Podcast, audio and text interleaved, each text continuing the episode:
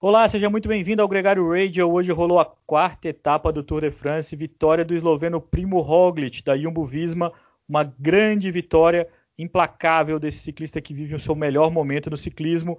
Impressionante, não, Nicolas Sessler? Que vitória! Eu tiro meu chapéu, confesso que errei nas minhas previsões ontem, eu não esperava que a gente ia ver já uma demonstração de força assim do Primos eles ganharam aí a primeira batalha, mas tenha certeza que a, a guerra no Tour de France ainda está muito longe de acabar. Você não apostou no Roglic, mas a previsão da etapa bateu certinho, uma fuga controlada, protocolar, que a gente nem vai entrar em muito detalhe hoje, com a Docni Quickstep trabalhando na ponta do pelotão o dia todo pelo Juliana Lafilippe e a Jumbo Visma trazendo todo mundo na, na subida final. Um sprint com muita gente ainda no pelotão, pelo menos resistindo ali no grupo principal. Os Punchers não chegaram. O único que segurou foi o Alaphilippe.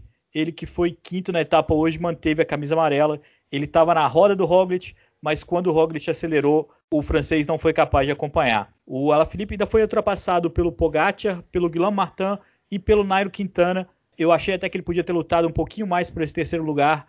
Para quem defende uma camisa amarela com unhas e dentes, esses segundinhos da bonificação aí dos 4 segundos podem fazer falta, Nicolas. É, e ele sabe muito bem disso. Então eu posso te garantir que se ele não não sprintou, não é porque ele não queria lutar, mas é porque ele não podia. Eu fiquei muito impressionado com o ritmo que a equipe Jumbo Visma colocou durante a subida toda, né?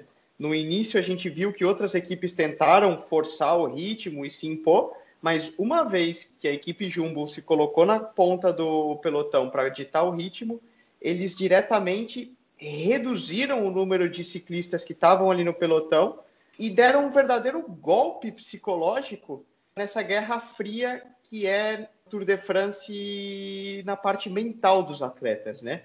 Isso quando uma equipe demonstra tanta força coletiva como eles mostraram hoje, abala muito aos concorrentes, às outras equipes e aos, aos outros atletas que almejam disputar a geral. Eu não tenho dúvida que a Ineos hoje está todo mundo de cabeça inchada.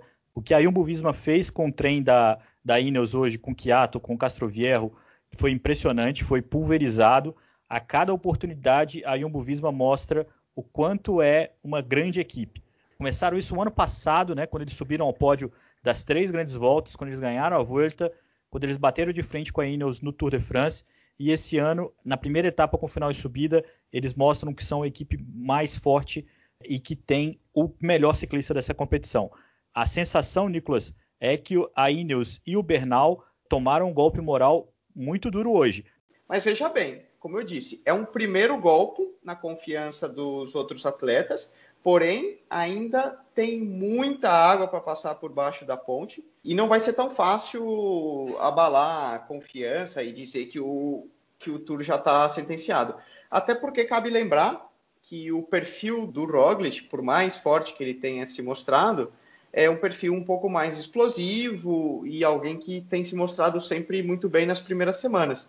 E quando você olha para atletas como o colombiano Nairo Quintana, o próprio Egan Bernal, que é o atual campeão do Tour do ano passado, né? Eles têm um perfil de escaladores que vão melhor nas serras mais longas, que virão mais para o final do Tour de France, mais para a terceira semana. A guerra ainda está longe de, de terminar. Eles têm um grande encontro novamente na oitava etapa.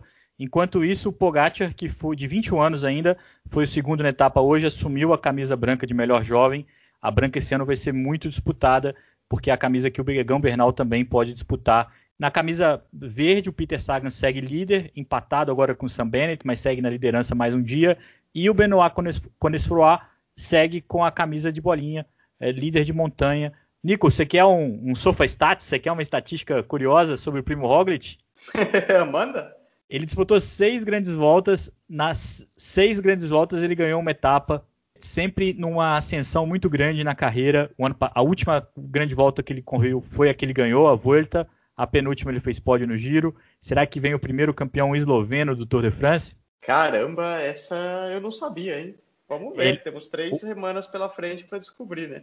Amanhã é uma etapa plana, previsão de mais um sprint. Mas não é um percurso assim tão tranquilo, vai ser difícil para os trens controlar, a chegada é sinuosa, tem uma ascensão no final, torcer para não ter nenhum acidente ou algo assim. A etapa de amanhã é um pouco diferente da de ontem, porque ela tem uma chegada que vem ligeiramente em subida, então pode ser que alguns dos sprinters mais pesados sofram um pouco mais. Veremos. Pois é, veremos. Um grande abraço a todos. A gente volta amanhã com a quinta etapa do Tour de France 2020.